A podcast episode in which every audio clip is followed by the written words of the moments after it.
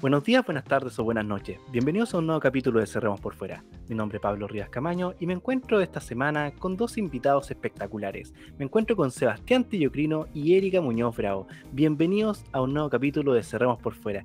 Señora Erika, ¿cómo está? Bienvenida a este capítulo. Pablo, gracias, muy bien. Espero que tú también. Gracias por la invitación en realidad. ¿ah? Me siento honrada de tener un espacio en este programa. Así que ya el nombre es importantísimo. Cerremos por fuera, así que se viene bueno, parece. Sí, exactamente. Bueno, Erika Muñoz es dirigente social, presidenta de la Confepa, fundadora del Frente Unido de Padres y Apoderados, de lo cual vamos a estar hablando un poco más adelante en la participación que están teniendo eh, con las propuestas para la convención eh, constituyente. Además, en este capítulo nos encontramos con Sebastián Tello, presidente de la CDU, ingeniero civil industrial de la Universidad de Chile. Bienvenido, cerramos por fuera don Sebastián Tello. Muchas gracias por la presentación, muchas gracias por lo espectacular. Creo que me queda un poco grande el poncho en realidad. ¿Cómo está Erika? Qué gusto tenerte de nuevo acá. o sea, digo, conversando de nuevo. Eh, con Erika estuvimos colaborando algunas veces con, para hacer cosas de apoderados y bueno, con el mismo movimiento también.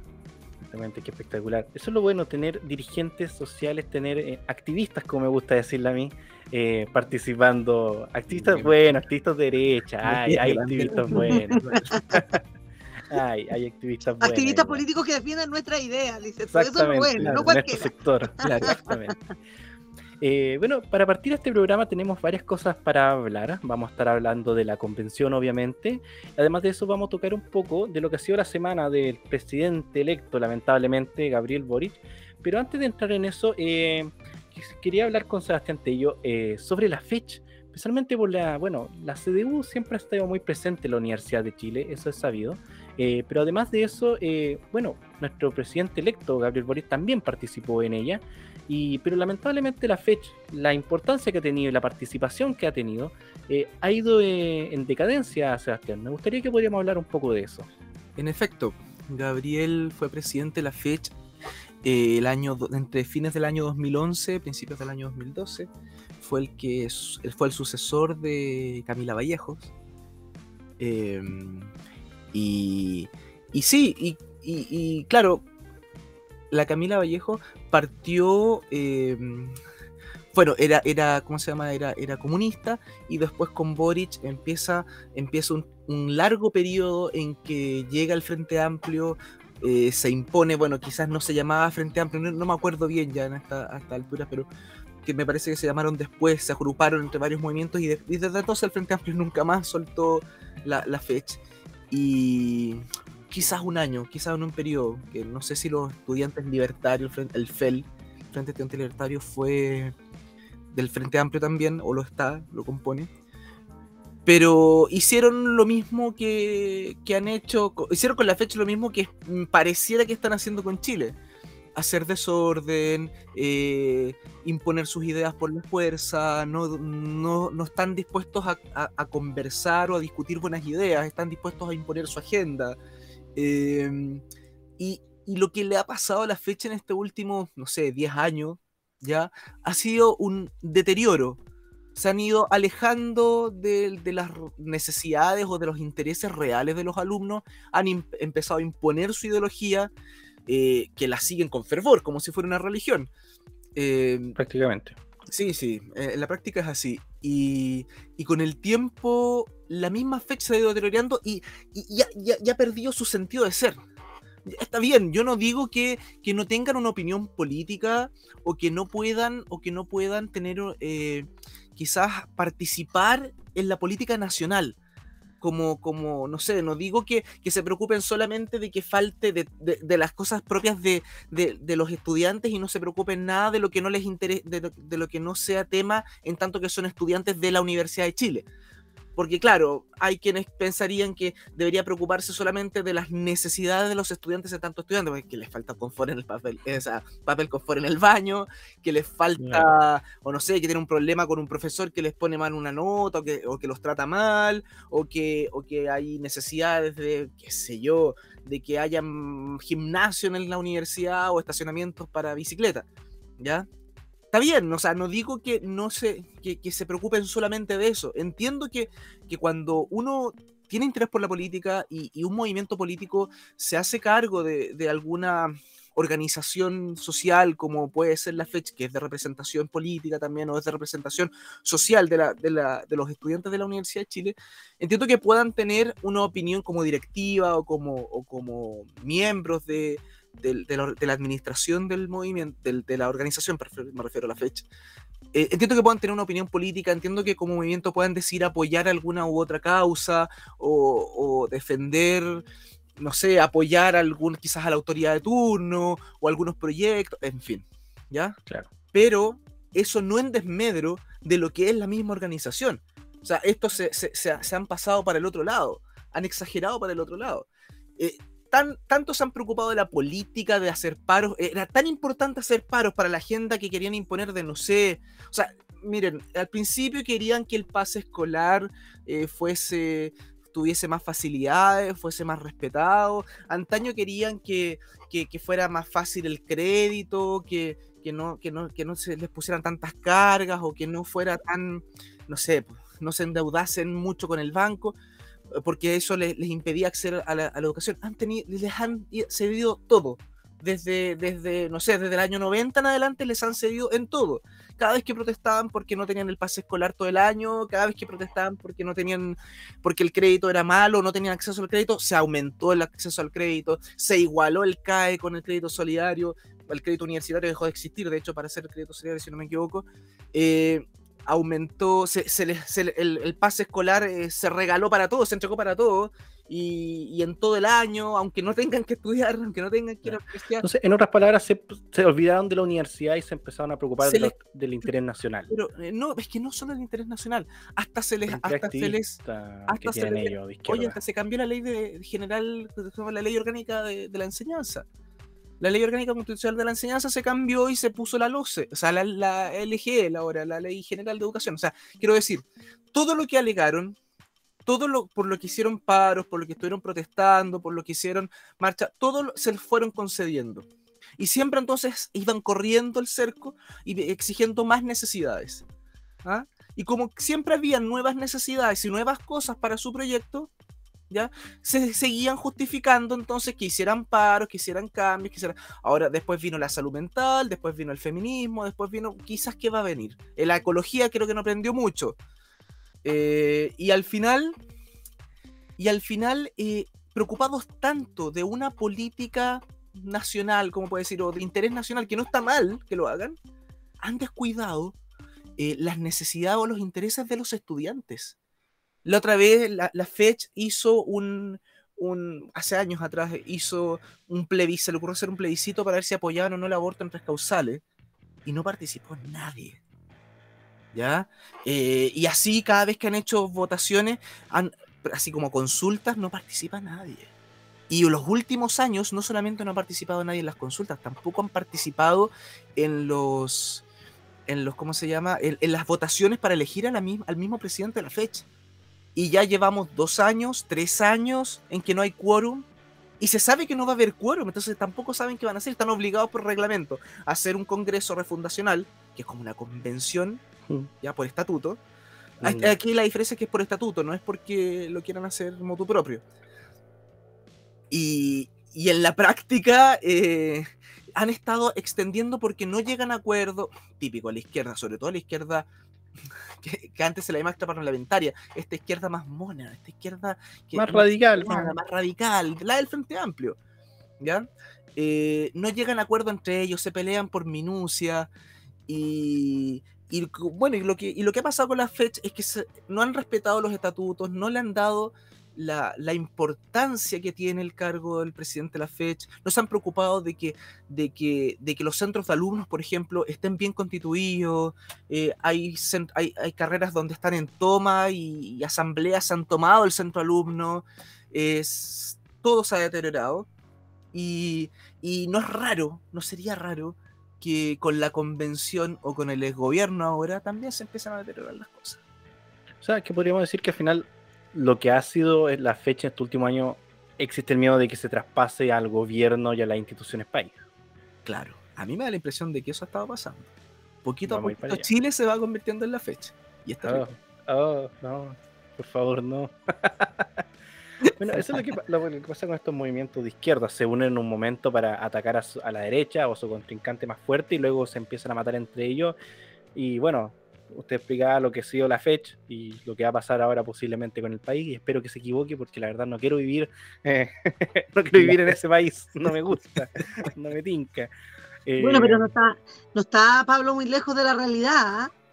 No está muy, muy lejos de la realidad porque si, si vamos al análisis de lo que Sebastián nos estaba diciendo en cuanto al recorrido, ¿cierto? De, y, el camino de este presidente electo, eh, hoy día, que todavía no entra en funciones, es electo, pero no entra en funciones, ya ha visto cómo en su propia casa, ¿cierto? Política, como le dicen hoy día las redes sociales, la moneda chica, en su propio comando, ha tenido gente de su sector ya manifestándose afuera le hicieron rayado, le pusieron consignas, fueron, él tuvo que salir a tratar de dialogar con los manifestantes que estaban de manera violenta exigiendo que se cumpliera lo ofrecido en campaña, eh, que, se, que, él se refiriera de alguna manera a esta libertad de los presos de la revuelta. Entonces, eh, lo que dice Sebastián no está tan alejado de la verdad.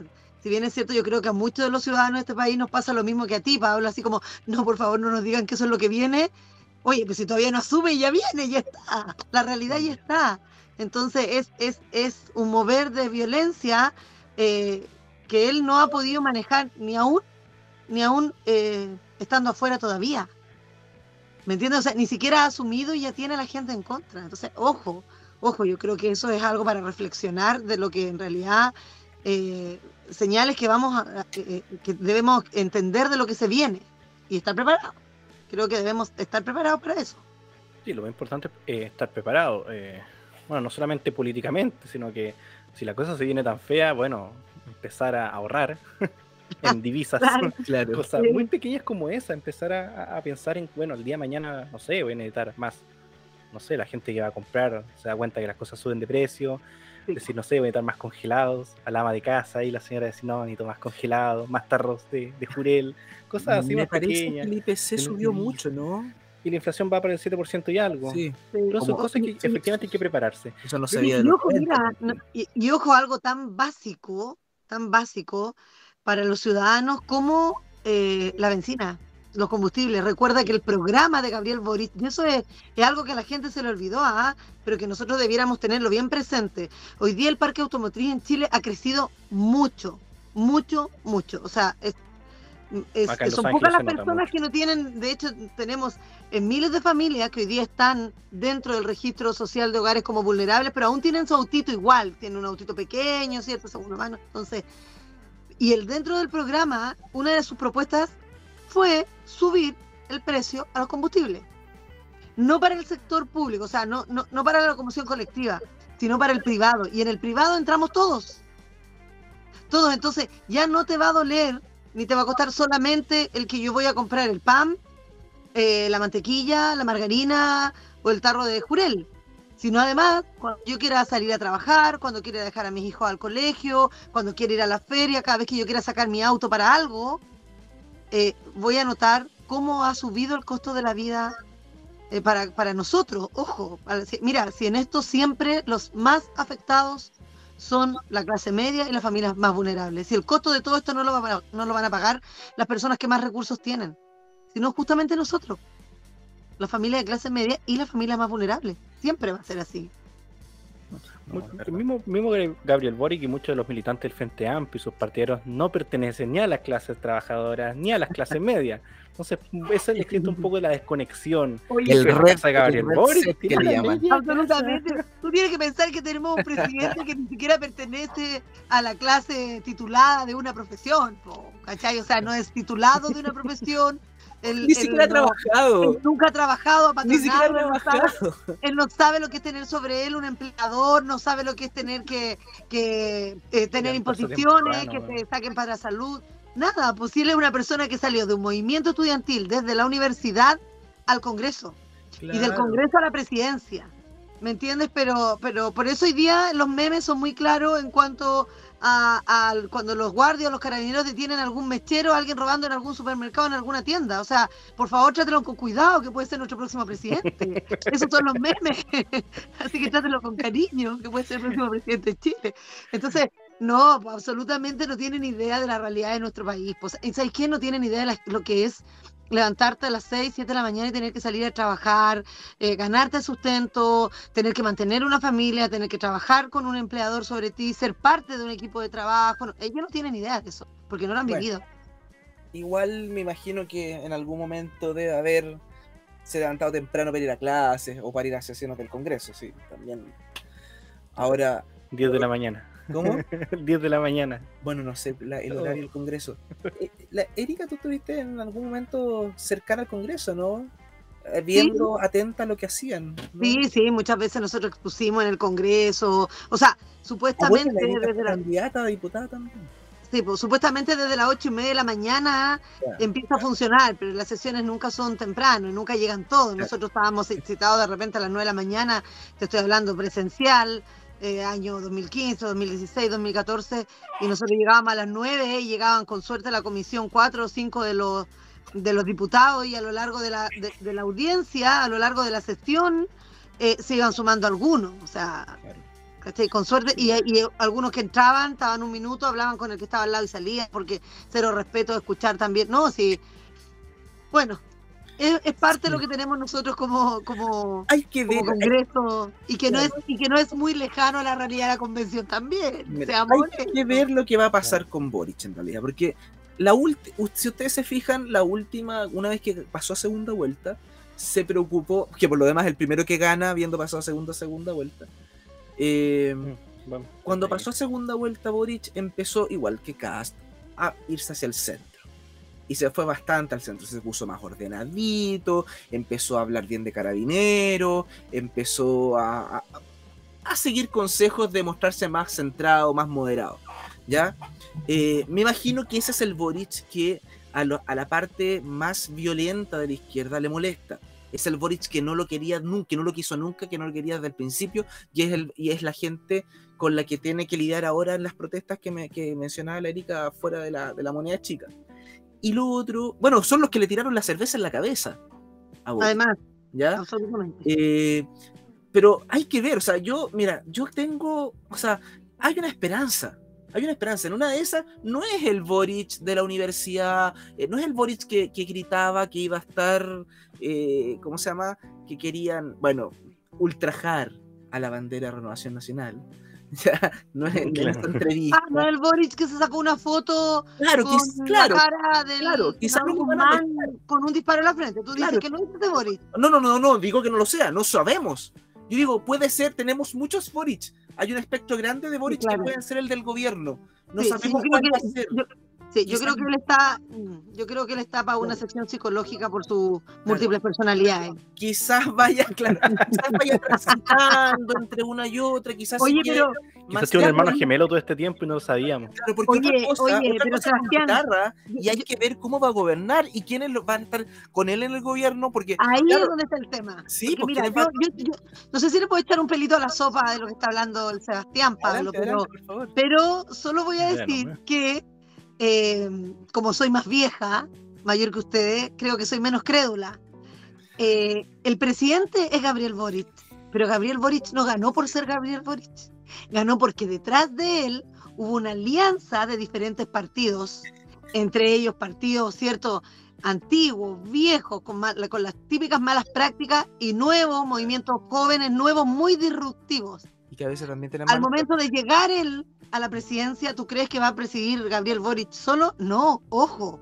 Por muy buen, eh, buena imagen que le haya querido tener al extremo de, de incluso, incluso querer sumarle libros a la Biblia, porque creó un nuevo evangelio, ¿Verdad? incluso creó el evangelio según San Pablo, algo, algo nunca visto, ¿cierto? Esta, esta sí es una generación nueva, porque crea nuevos libros eh, proféticos y bíblicos, así que y él sumó un nuevo li- libro a la Biblia. Incluso, aunque quisiéramos creer de esa línea de, Gabriel Boric, no podemos desconocer que detrás de él hay partidos y hay partidos que van a exigir, primero, ser parte del gobierno y segundo, de un gobierno que va a imponer sus propias ideas. Y ahí es donde yo soy un poco eh, más, no sé, reservada, ¿cierto? Yo, yo creo que hay que prevenir, yo creo que hay que estar atentos porque los partidos no van a dejarlo tan fácilmente eh, buscar esta línea de centro, así, porque él, él trató como de, irse un poco al centro, un poco de, de- de- de conciliar esta, esta polarización que tiene el país entre izquierdas y derechas y, y claramente los partidos de su coalición no lo van a permitir. No, eso yo te lo doy firmado, no lo van a permitir. Entonces, yo no soy tan de pensar que esto va a ser muy, muy, así como muy esperanzador. Bueno, en los primeros 100 días de Boric ya dijo de que tu primera propuesta iba a subir el sueldo mínimo a 400 mil pesos. Entonces, vamos a ver cómo resulta esa ensalada, esa Mira. bolsa de gato que se va a Aquí- estar armando. Ve, Por eso digo que puede pasar cualquier cosa. Por ejemplo, la señora Bachelet, me recuerdo, recuerdo que ella iba, cuando fue candidata con Matei, estaban las dos, Evelyn y, y Michelle. Me acuerdo que le pedían gratuidad. Evelyn Matei dijo, no podemos dar gratuidad universal. ¿Ya? Podemos tener gratuidad, sí, pero para el 80% más pobre. La señora Bachelet, en cambio, dijo, no, vamos a dar gratuidad universal a todos.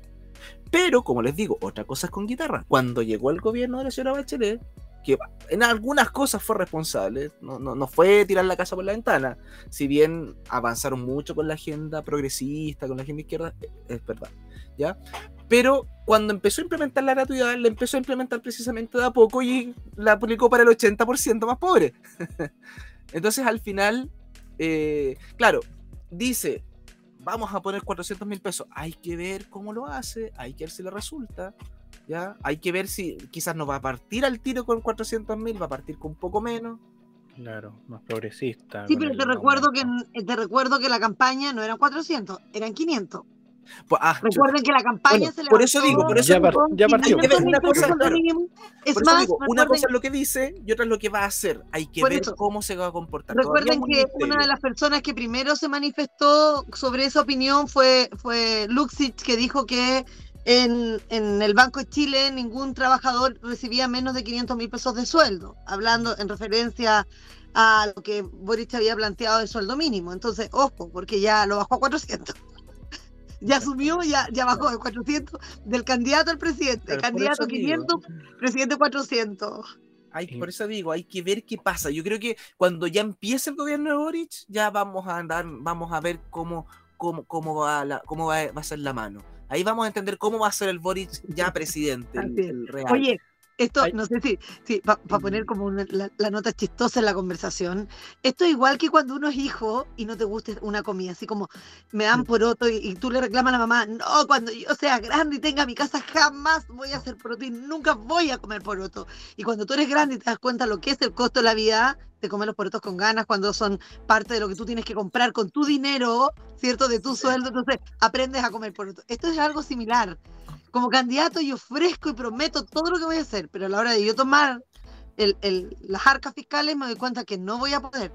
Entonces yo creo que este va a ser un poco, eh, la línea de este gobierno va a ser un poco así, de muchas promesas incumplidas. Y creo que, pucha, mm, los 100 primeros días nos van a demostrar que vamos a tener a harta gente decepcionada, porque se va a exigir lo que él prometió y no se va a poder cumplir. Especialmente los que votaron por Boric porque no querían a Cast. Ese es un gran porcentaje de votantes. Así Esos es. van a ser los primeros en todo caso. Eh, oigan, para avanzar al siguiente tema, les tengo dos nombres: María Elisa Quinteros y Gaspar Domínguez, presidenta y vicepresidente de la Convención Constitucional, que después de una larga votación, muy, demasiado larga votación, salieron electos para eh, encabezar la nueva mesa que deja eh, Jaime Baza y eh, Elisa Loncón. Así que, bueno, eh, señora Erika, usted ha estado trabajando ah, con una propuesta, una iniciativa es, popular, eh, que es a nombre del Frente Unido de Padres y Apoderados y que es la propuesta, si no me equivoco, la tengo aquí, 6858, sí. que es eh, defendamos la educación de nuestros hijos e hijas en la nueva constitución. Si pudieran hablar un- Propuesta 6858, Eso. para que quede claro, para que vayan a apoyarla. 6858. Así es, por favor, ahí Los que nos están escuchando, vayan a la página chileconvención.cl y busquen la propuesta 6858. eh, y, firme ahí, como digo yo, matricúlese con los padres y apoderados de Chile, pero no con los papás, sino con la educación. Nosotros, como tú bien dices, Pablo, llevamos como Frente Unido eh, eh, explicar un poquito, tomarme un, minuto para poder explicar que nosotros, los, que, los que estamos dentro del Frente Unido, somos padres y apoderados que, pertenecemos a diferentes organizaciones. En mi caso, yo soy presidente y vocera de la CONFEPA, que es la Confederación de Padres y Apoderados de Colegios Particulares Subvencionados.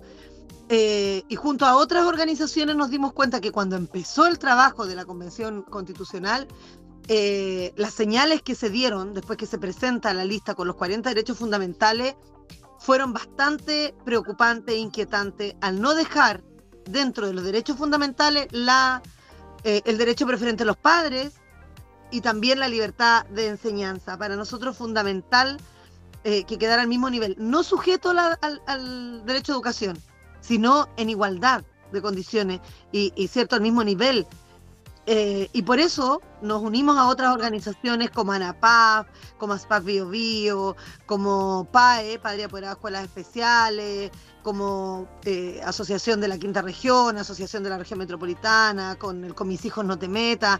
En fin, somos alrededor de siete eh, organizaciones de padres y apoderados que nos unimos y armamos este Frente Unido por la Educación que respalda esta iniciativa 6858, que lleva tres para nosotros eh, puntos fundamentales en el articulado, que eh, partiendo, como les decía, por el derecho preferente a los padres, que tiene que ver mucho más que con solo elegir educación, ¿ah? y eso quiero dejarlo claro, porque la gente asume, ah, eh, ustedes quieren respetar el derecho para elegir el colegio. No, tiene mucho más que ver. El derecho preferente a los padres tiene que ver con tener el también la posibilidad de elegir el proyecto de familia con el cual yo voy a criar a mis hijos. Si yo quiero criar a mis hijos, por ejemplo, en la fe católica, en la fe cristiana, judía o laica, ese es parte de mi derecho preferente como padre, el elegir mi proyecto de familia. Incluso hasta el sistema de salud que yo quiero, ¿cierto?, tomar para mis hijos, con el cual quiero apoyar mi proyecto de familia, el colegio y un sinfín de cosas que ese es el derecho preferente de los padres. Y yo siempre lo explico porque hay gente que lo asume solo a colegio. Yo le digo, si usted no tiene un derecho preferente sobre sus hijos y sus hijos son abusados por el Estado, ¿quién los va a defender? ¿Quién, quién va a hacer efectivo el derecho del niño? ¿El Estado? Un Estado que ha sido un mal cuidador, que durante años, independientemente, el gobierno de turno no fue capaz ni siquiera de, proteger los derechos de los niños que estaban a su, a su cuidado. Y vimos tristemente lo que ha pasado con el Sename. Entonces no tenemos un Estado que sea cuidador de los niños en general. Por ende, el derecho preferente a los padres que está resguardado en los diferentes tratados internacionales a los cuales escribe Chile, en la Convención del Niño, en la Declaración Universal de los Derechos Humanos, en el artículo 26, queda clarito la importancia del derecho preferente a los padres. También la libertad de enseñanza, que es el segundo punto de nuestro articulado, y que permite la diversidad de proyectos educativos que nos hace también a nosotros efectivo el derecho preferente a los padres. Pero además un derecho, chiquillos, que si bien es cierto, está mencionado en la constitución actual, no se ha respetado por el Estado de Chile, que por eso para nosotros es muy importante y que es el derecho a la no discriminación arbitraria del Estado hacia nuestros hijos por la dependencia del colegio. ¿Y por qué? Porque hoy día en Chile hay políticas públicas que están enfocadas en apoyo a los estudiantes, pero que hacen la diferencia entre si la matrícula es municipal o particular subvencionada, como por ejemplo la entrega de computadores en séptimo básico. En los colegios municipales o estatales, em, el 100% de los alumnos recibe un computador. Da lo mismo en la realidad socioeconómica, da todo lo mismo, porque solamente por pasar a séptimo básico ellos se hacen acreedores de este beneficio pero los, los alumnos con la misma realidad socioeconómica, viviendo quizás en el mismo sector y aún teniendo a veces condiciones más vulnerables, están matriculados en un colegio particular subvencionado, gratuito, todo lo que tú quieras. Pero el Estado a esos alumnos les exige un 6 como nota mínima para postular a un computador. Estar dentro del 40%, tener buenas notas, o sea, tener buena asistencia y buena conducta. Entonces el Estado discrimina a, los, a, nuestros hijos. Entonces, eh. en, el fondo, la discriminación arbitraria que hace el Estado y, desgraciadamente, por ejemplo, en esas, en esas políticas públicas que hoy día tiene el Estado de Chile, eh, ni siquiera entran nuestros eh, hijos de educación especial, que son el 100% vulnerables. ¿Cómo tú, alumnos de educación especial que asisten a un colegio particular subvencionado, le exiges 7? o sobre un 6, que es lo que exige la normativa. Entonces, a, igual realidad socioeconómica, a igual realidad de vida y condiciones de vida, el Estado discrimina a nuestros hijos. Nosotros queremos terminar con esa discriminación arbitraria, que no, que no viene a la mano un gobierno, ¿ah? porque ni el gobierno anterior ni el gobierno eh, que hoy día tenemos, y que aún no termina su mandato, ha, levantado alguna propuesta para cambiar. Por eso para nosotros es importante que en la convención, a través de la constitución, se termine con la discriminación arbitraria hacia nuestros hijos. Pues nuestros hijos nacen en igualdad de condiciones ante la ley. Entonces, ¿por qué el Estado los discrimina? Independientemente del colegio en el que estén. Es que, el, eh, mira, nosotros hemos conversado esto hasta con las autoridades que nos dicen, sí, y, la las autoridades saben que nos responden lo mismo que a lo mejor la gente que nos está escuchando ahora piensa, ah, no, pero si está en un particular subvencionado, eh, eh, el, el, particular, o sea, como es de un particular, no necesita apoyo. Lo que hay que entender es que esto no tiene que ver con el colegio, porque el beneficio es al alumno, no al colegio. En Chile, el 90% de los colegios particulares subvencionados son gratuitos. La gente no paga nada. Nada. Los apoderados no pagan. Sus hijos estudian gratis en un particular subvencionado. Pero aún más importante es saber que el 51% de los alumnos más vulnerables en Chile asiste a un particular subvencionado. Y esos son los alumnos que se quedan sin el beneficio del Estado. Entonces, el Estado no te puede discriminar por la dependencia del establecimiento educacional. El Estado te tiene que mirar a ti como sujeto de derecho. Y eso es lo que no está haciendo el Estado, no está mirando a nuestros hijos eh, con los mismos derechos para tener los mismos beneficios. Y eso es el, articulado, Pablo, del que nosotros llevamos adelante. Por eso he estado tan, hemos estado tan involucrados en lo que es la convención constitucional y siguiendo adelante lo que, lo que va pasando. Y bueno, con mucha pena vemos también lo que tú estabas diciendo, por cierto, este, este, no sé si lo puedo decir, ¿ah? Yo soy bien sin filtro, así que lo voy a lanzar nomás pero este circo mediático que ha llevado adelante la convención constitucional, que es vergonzoso, y así se reían de Naranjo. ¿Se acuerdan cuando Naranjo extendió y extendió y extendió? La verdad. ¿Se acuerdan cuando extendió, su, cuando extendió su exposición para que llegara el presidente, para que llegara electo, para que llegara Boris a votar y no sé qué? ¿Se acuerdan? No, no, era Jackson. Era Jackson. perdón, Jackson, Jackson, Jackson. Eh, ¿Se acuerdan? Bueno, ahora tenemos el circo de la convención que parte a las 10 de la mañana, era las 4 de la mañana del día siguiente y todavía no terminaban y llevaban más de 8 votaciones y sin ponerse de acuerdo. Entonces ahí es cuando a uno le viene la, duda, ¿cómo? Si se supone que la convención ha dicho en todo momento que no se puede avanzar porque tienen una derecha obstruccionista, y resulta que la derecha son treinta y tanto, que su voto en realidad no, no genera ninguna diferencia. Es que, la, la, derecha obstruye que ellos hagan lo que quieran. Claro, que ellos hagan el trabajo y resulta que eh, nos demostraron con esta, esta eh, jornada maratónica de votación, que recuerden que paró a las 4 y algo de la mañana y se reanuda el otro día a las 3 de la tarde y sigue el, show hasta pasada la tarde. Em, y fueron ellos mismos los que no se pusieron de acuerdo.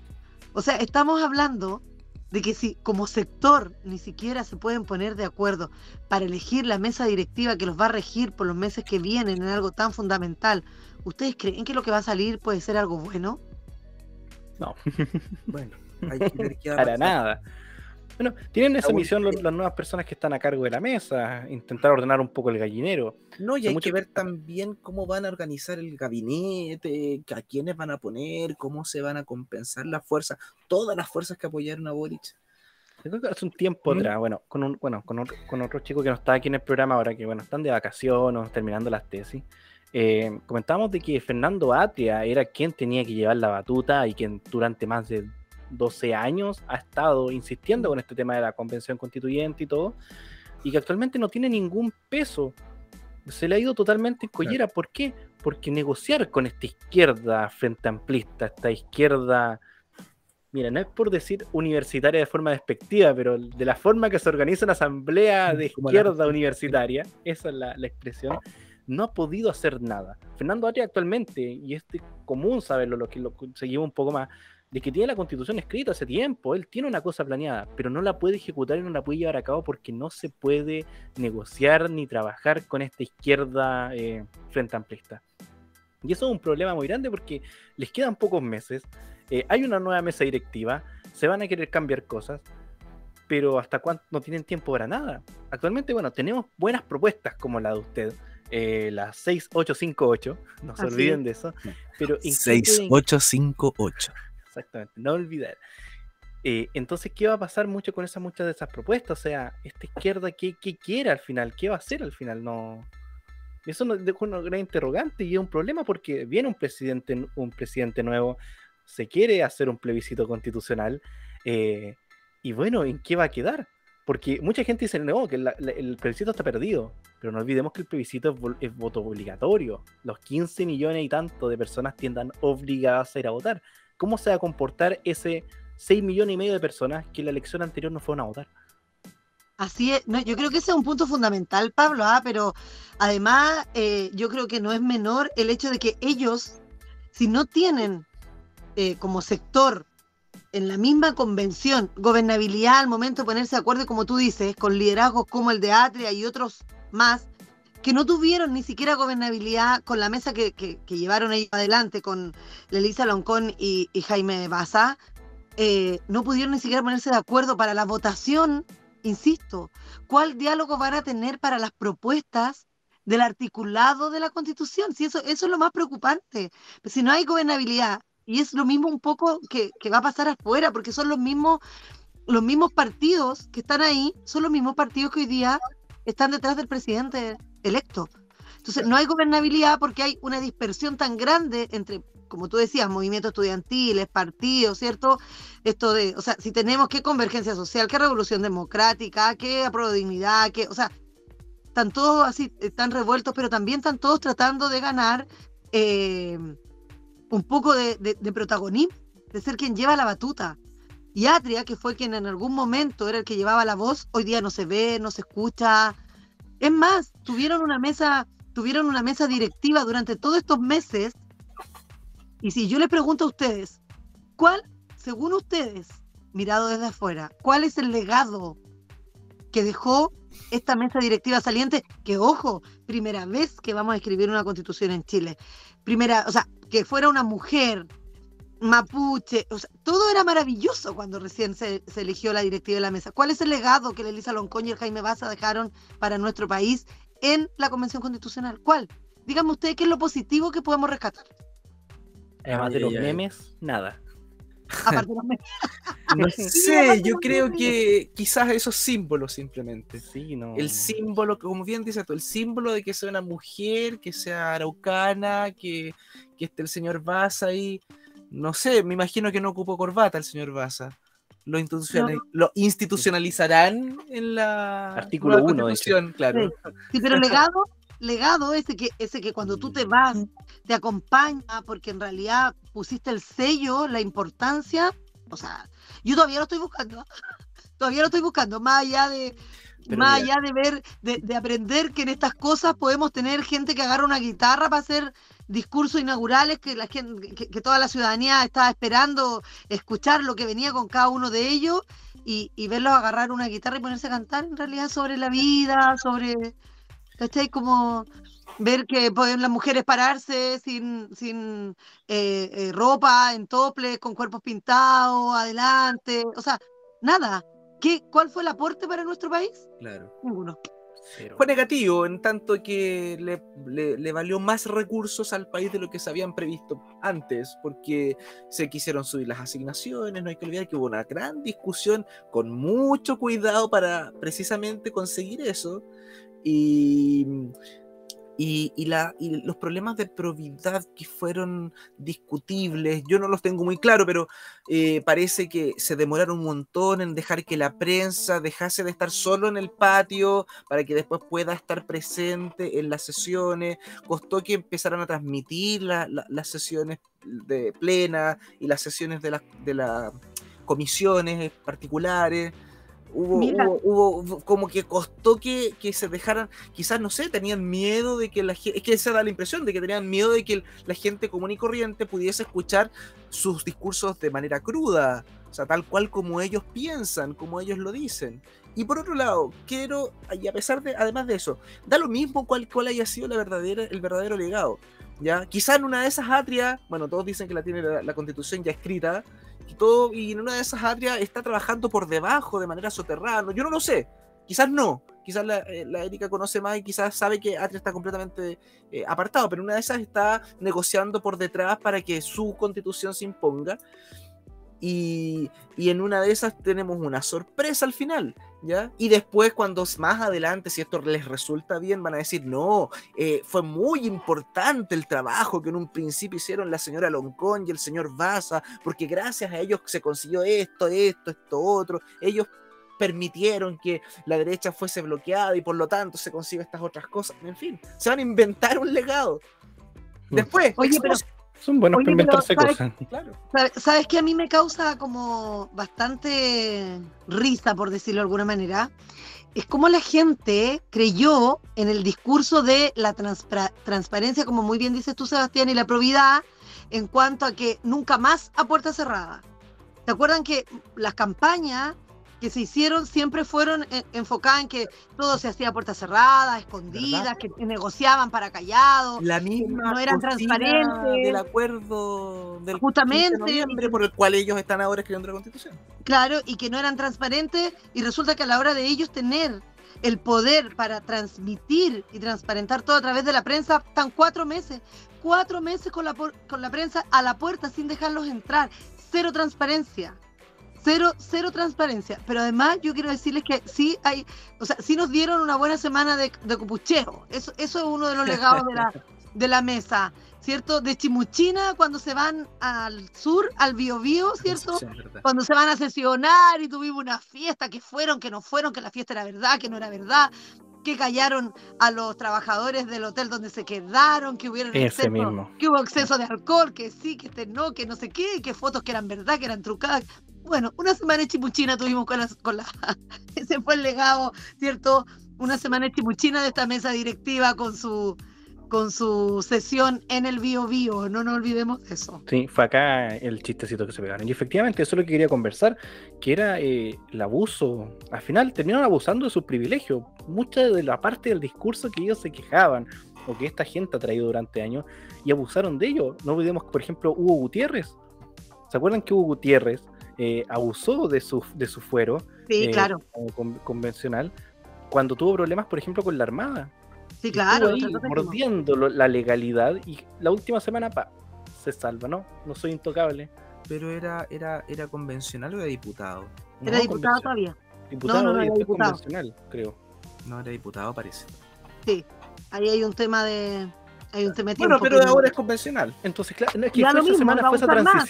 Fue en esa transición que Sí, ocurrió sí, el tema. Sí, claro.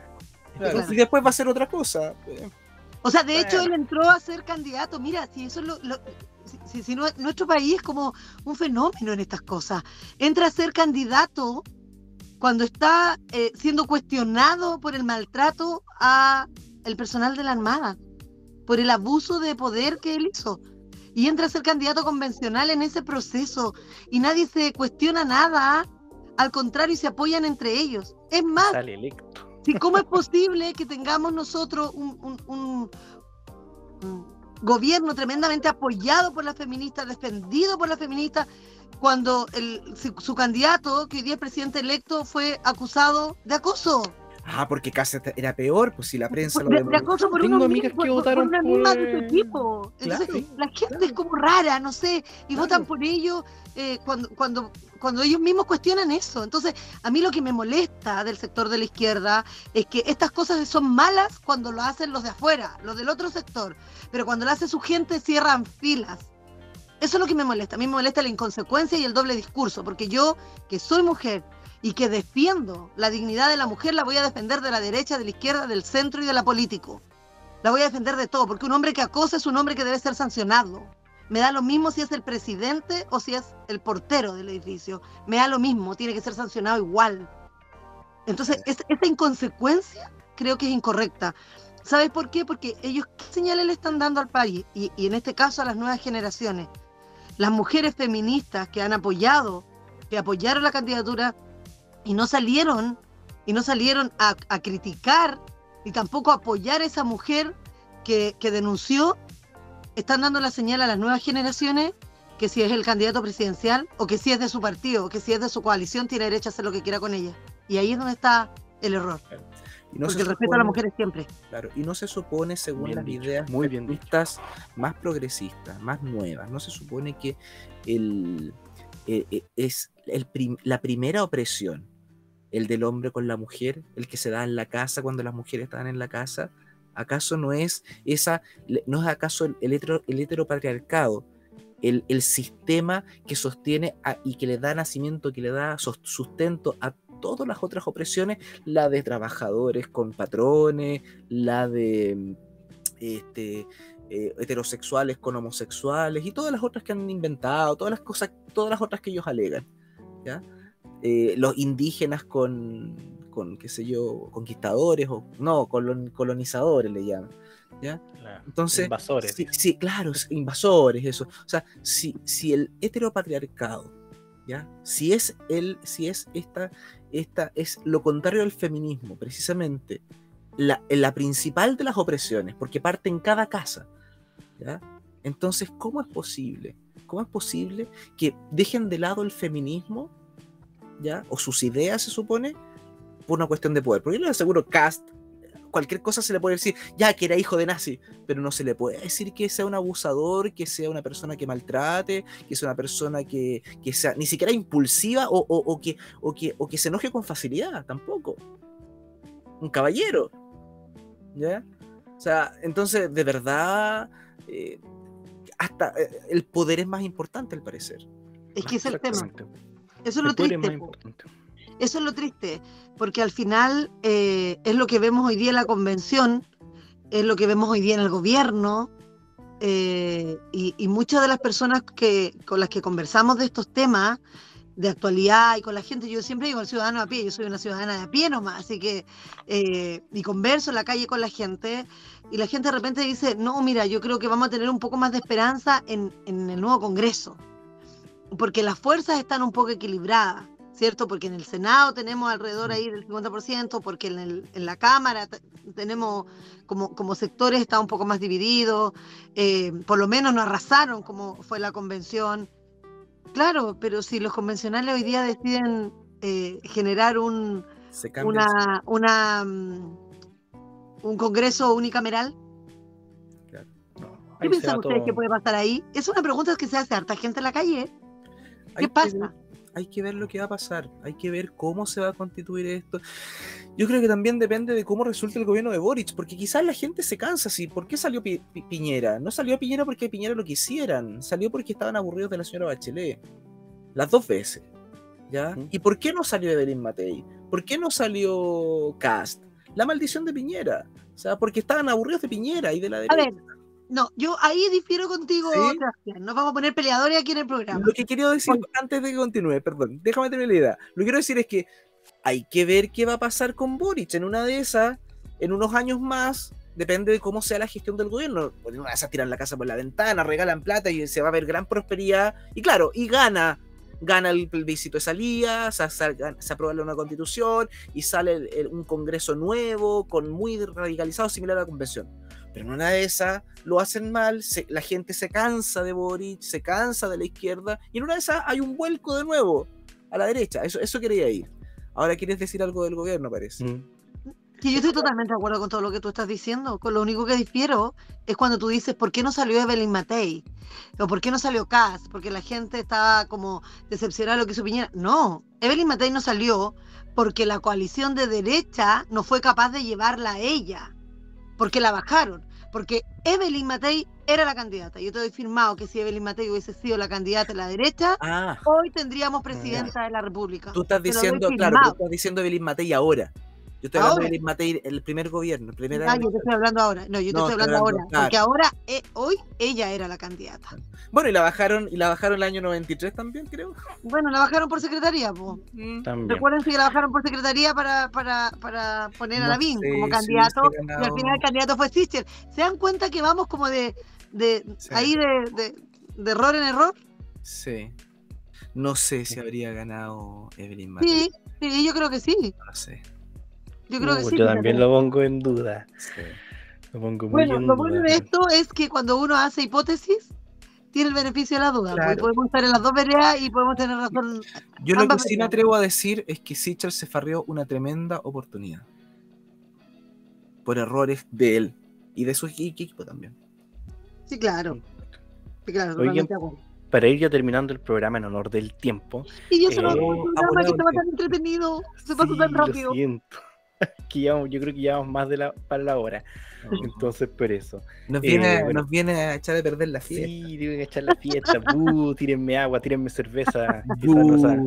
Ese es el ritual, hay que echarse cerveza para salir electo presidente. Pero bueno, es otro tema. es que no eh, uno, que tiene que ser otro enojado. pero- para ir cerrando el programa, eh, pedirle unas últimas palabras de cierre para ver lo que se viene la otra semana o lo que se viene más adelante. Eh, bueno, así que les dejo, señora Erika, para que parte usted con el, las últimas palabras, último minuto o lo, o lo que quiera. Lo- Bueno, gracias. Primero, antes, antes de todo, muchas gracias a la CDU, al espacio, al poder estar entretenida la conversación, lo dije al inicio. Parece que se viene buena y no me equivoqué.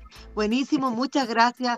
Recordarle a todos quienes nos están escuchando que la única manera de generar cambios es salir y hacer que las cosas pasen. Hoy día, en el caso nuestro como padre y apoderado, estamos pidiendo que nos ayuden con la firma de la iniciativa eh, popular de norma constitucional 6858, porque para nosotros es una manera de hacer que las cosas pasen. Si nos quedamos solamente compartiendo entre nosotros nuestras ideas, tengan la seguridad que no vamos a avanzar. Así que por favor, firmen 6858, comprométanse para defender sus ideas, pero no solamente porque ten- tengamos que hablar de derecha o izquierda, sino porque nosotros como país necesitamos avanzar y la educación es el único motor de movilidad social real en nuestro país. Por eso debemos defender la educación. Así que darles las gracias y ojalá tener la oportunidad de estar algún otro día juntos porque entretenidísimo el programa y infórmese. La gente infórmese, sigan adelante con la actualidad de lo que va pasando en el día a día. La única manera de no ser engañados y tener opinión es estar informados. Muchísimas gracias por sus palabras, Sí, señora Erika. Vamos a estar compartiendo en el Instagram de Dexter Domini también eh, y las páginas obviamente de la CDU, las iniciativas Esto que estamos apoyando, porque dentro de la iniciativa tenemos como CDU ocho propuestas y la suya está en el número uno, ahí aparece primera. Así que vamos a estar obviamente compartiendo la, la propuesta Sí, también está- 6858. También está la propuesta de Francisco Rego, también También. fundador de la Centro de Derecho Universitario. Felicitaciones, hoy día Sí, más de que ya- 30.000 ya, lleva 30.000 Sí, que firmas. ya Pancho. alcanzó 30.000 firmas y eso es muy Así importante.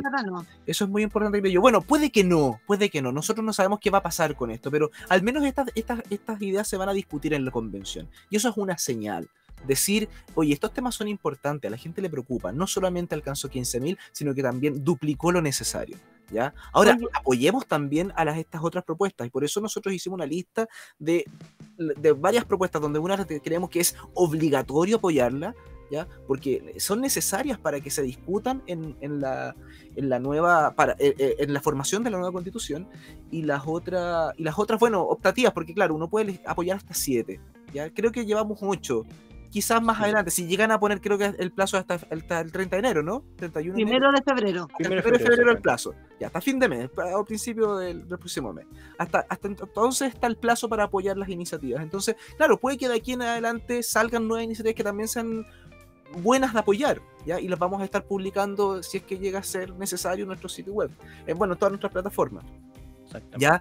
Eh, pero eso, creo que es importante apoyar las buenas iniciativas, por eso las ponemos como obligatorias, ¿ya? Tenemos que apoyar esto, tenemos que conseguir que, que, que haya, que se respete la libertad de enseñanza, que se respete el derecho preferente de los padres de la educación de su hijo, que, por lo demás es un derecho humano, está en la Declaración de Derechos. Humanos.